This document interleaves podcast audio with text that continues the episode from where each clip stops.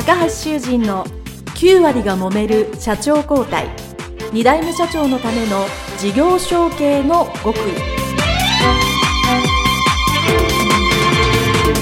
この番組は2代目社長専門経営コンサルタント高橋修人が経営に悩んでいる2代目社長やこれから社長になる後継者に向けて経営力を伸ばし会社を引っ張れるリーダーシップを身につけるための番組です。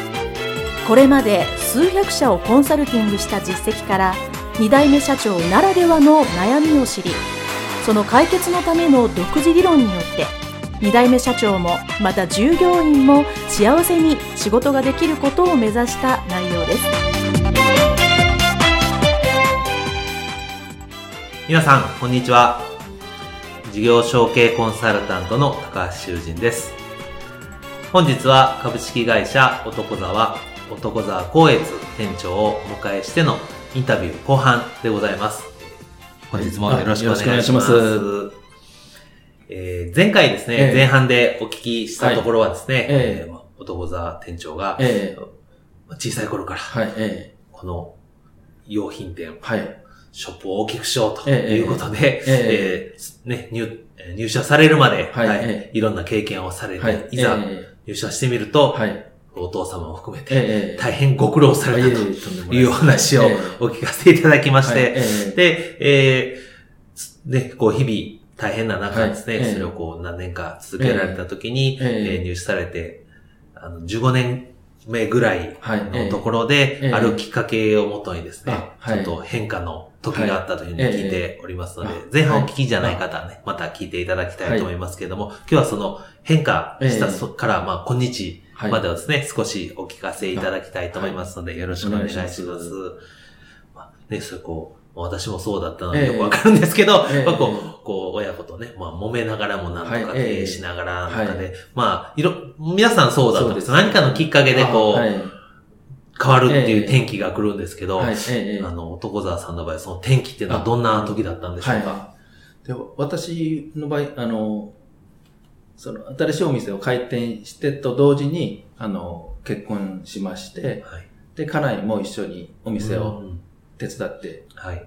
くれてたわけなんですが、あの、やっぱり震災のちょっと1ヶ月ほど前にですね、ちょっと、あの、メンタル的な不調、不調にね、不調っていうか、病気になりまして、あの、そこにね、震災が来たもんでしたからね。しええそうだった。震災の前に少し。そうです、はい。調子崩しまして。はい。不調で。ええええで、それをきっかけに、その、あの、面心理学、心理。学とか、心理療法の勉強をし始めたんですよ。はい。で、その中で、あの、父親とのその向き合い方っていう部分で、うん。いつもどうしてもね、話し合いをしてると、うん、うん。初めはね、冷静に話してるんですけど、だんだんとどうしてもね、分かってもらえないとね、はい。ヒートアップして、ヒートアップして。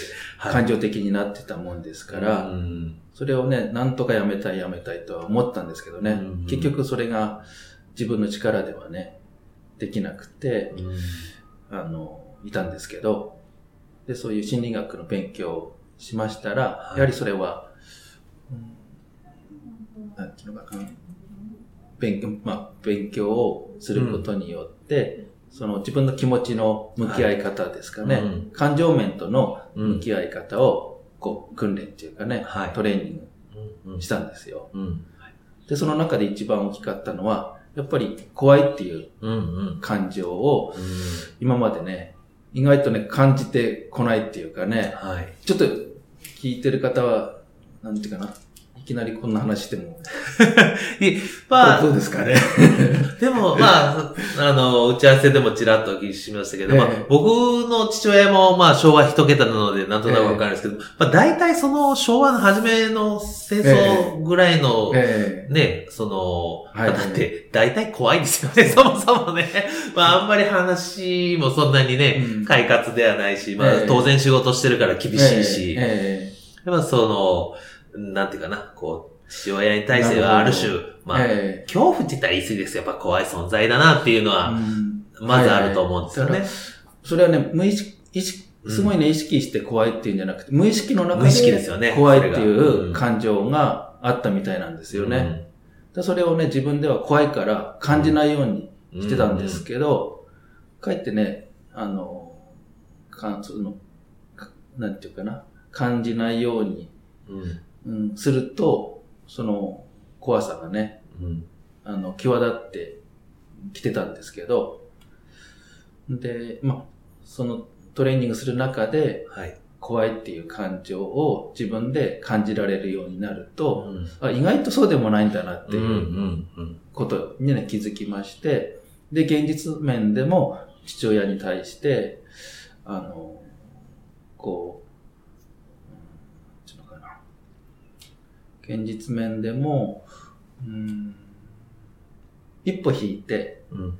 ああの、自分をちょっと客観的に見ながら話し合いが、うん。あの、できるようになってきたんですよね。うんそうですね。やっぱりその、まあ、当然こう、さ作業ね、はいおっしゃったり、その、まあだんだん経営のことを喋ってるんだけど、だんだん親子なので感情的になるので、そうですね。まあそうすると話は全然ね、進まないあの、進まないんですけど、それまあ、そういうのをこう、まあお互い真剣だから、まあある程度、えあの、はい熱が入るっていうのもあると思うんですけど、まあそうではなく、やっぱり一つの、まあ会社というかね、えそうです本ね。心として、まあ、落ち着いて冷静に話し合えるっていうのは、とても、その、いわゆる会社の経営としては絶対重要ですから、ええまあ、そうすることによって、こう、お互いのね、関係性も良くなるとはいうのはあると思うんですけど、実際その、そういう心理学を学ばれてから、こう、お父様の関係っていうのは、そうご自身が感じじる中で、どれぐらい良くなったんですかね？うん。それまあ、あその、ちょっと感覚をお話しする前に、うん。ですから自分、怖いっていうのは、ね、自分で作ってた感感情なんですよね。そうですね。実際、ああるいは、こんなこと言ったら怒られるだろうって、うん。自分でね、決めつけちゃってる部分があるので、うん。実際ね、あの、冷静に一つ一つ話をもう一度しするとね、意外とそうでなかったりうんうん。する部分があったもんですから、そのことを一つ一つやり始めたら、あの、分かってもらえるようにうんなりましたので、ただ今はだいぶ、なんていうのかな。うん、こっちの気持ちの持ちようで一つでね、うんうんガラッと変わったって言えばええ変わりましたね。うんまあ、ね、そうですよね。まあ、心理学を学ばれてるので、まあ、ここまで解説、社会に説法かもしれませんが、ええやっぱりこう自分に自信ができたり、自分が落ち着いて見れるようになったら、はいやっぱりこう、ね、相手との関係性で基本鏡の関係性ってよく言われるじゃないですか。はい。ええ自分が落ち着いて、相手と、あの、冷静に、まあええできれば、ね、愛情を持って接することができれば、当然それがね、返ってくるわけですから、ええやっぱり自分のじ、後継者さんの自分の心の持ちようであったり、あの、自分を自信を持って見るっていうのは絶対必要だと思いますね。えで、まあそういうの、まあ当然そういうこう、メンタル部分が良くなったのと、あとそれによってこう、お店というか、そうですね。あの、現場の経営にとっえて、あえこれがよ、良くなったなっていうのは、どんなことがありますか？一番やはり、その、父親との向き合い方というのが一番人とのコミュニケーションの根本的な部分なので、はい。そこが改善されていきましたら、今度は従業員とか、あと、その先のお客様とも、すごいスムーズに、うん、うん。あの、お話ができたり、うんあの、うんスムーズにそのその辺ができるようになってきたんですようね。んそうなると、だからお客様が何が今必要とおしているのか、はい。あの、キャッチする力も出てきたので、はい。それをお客様に一つ一つ確認しながら、はい。必要なサービスなり、うん。商品を提供できるようになってきたんですよね。やっぱり、はい当然小売業としてとても大切。なこと根ですよね。お本的なとこ客さんの気持ちというか、かっこよく言うとニーズがわかるいやいうことですよね。それまではね、よく確認しないまま、うんこれがいいだろうって、うんうんうんうん。あの、ある意味自己満のね、はい。提案だったんですけど、それがうまく、あの、マッチするようになってきました。うん、それです。あと、それとこうなんか、新しい、あ展開とかもそうですね、はい。はい。いろんな、あの、お客様だけじゃなくて、いろんな人とのつながりも広がってきたりしましたので、とそのお付き合いの中で、あの、商品、あ新しい商品なり、ああ新しい商品を今回、うんあの紹介してもらったりうん。ししてもらってます。えーそうすると、こう、いよいよこう、まあ当然、こう、メンタルがはい。良くなったことによって、ビジネス面もこれからどんどん良はい。くなるはい。感じなんですよね。はい。素晴らしいですね。はい。ではですね、えあの、最後の質問になりますけれども、ええ。もしまあ入店ええ当初ですね、そのはい。株式会社男座に入る、ええ。入ってる当初のええ。ご自身に、まあ今からタイムマシーンに行ってですね、戻って、ええ。今の男座さんがその当時のええ。自分に、若かりし頃の自分に、こう何かアドバイスをするとしたら、どんなことを言ってあげますか？はいはい、ええ。で、あの、私の場合、その父親とこう向き合うきっかけができるまでもう15年ほどうん。かかってしまったんですよね。はい。で、その間、スタートからにとあの5年目に、あるコンサルタントの先生にご指導いただいたんですが、ただ、その先生は、こう、商売の、うん、仕入れ先とうか、ん、あの、売り場作りとか、反則関係の、はすごい得意な先生だったんですけど、その親子関係の、うん、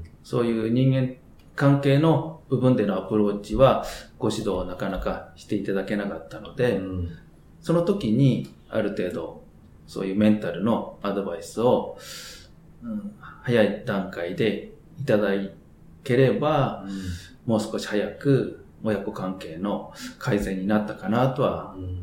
今思ってるんですけど、うん。まあ人の、ちょっと人のせいにしてるかもしれないんですけどね、うんなかなかそこのね、自分でメンタル面は気づかないものですので、本当に経営ノウハウ、あるいは、うんあの、ノウハウだけじゃない部分でも指導してもらったらいいのかなと思っております。はい。まあそうですね。やっぱその、まあ、やっぱり私がええ。いろんなところでお話聞く方、やっぱり中小企業で、はい。やっぱ家族中心のええ。経営で、やっぱご家族の仲が悪かったら、ええ。当然商売うまくいかはないい。し、ええ。逆に良くなったら、それだけで商売は良くなりますし、はい。でええ。ただそこのきっかけってこう、そうですね。悪くなったのを良くするのって、やっぱり当人たち同士でやっぱり難しい。ね。やっぱりそ、の、会社の立え場、えで、家族の立場、はいね、そう、外、ね、対外的な立場っていろんなものが混ざっちゃいますか。ら、はい。えそこはうまく整理。して、はいまあ一つ一つ、もちろん、あの、メンタル的な、その、理論とか、はい。やり方も含めて改善するっていうことはやっぱりはい。大切だと思いますね。ええだその、うん、それも、いあの、その先生のね、いろいろ得意分野があるとは思うんですけど、あの、宣伝にはちょっとなるかもしれないんだけど、ですけど、高橋先生は、すごいそういうメンタルの部分でも専門的に学ばれてる、ますので、すごい心強い先生になるのではないかと私は思っています。ありがとうございます。はい。あまりにも綺麗に 収まりすぎてるんですけど。いえいえ、ありがとうございます。えー、それではですね、あの、インタビューですね、ありがとうございました。えー、株式会社男沢、男沢光悦はい店長にですね、2回にわたってインタビューさせていただきました。はいどうもありがとうございました。お世話になりました。失礼いたします。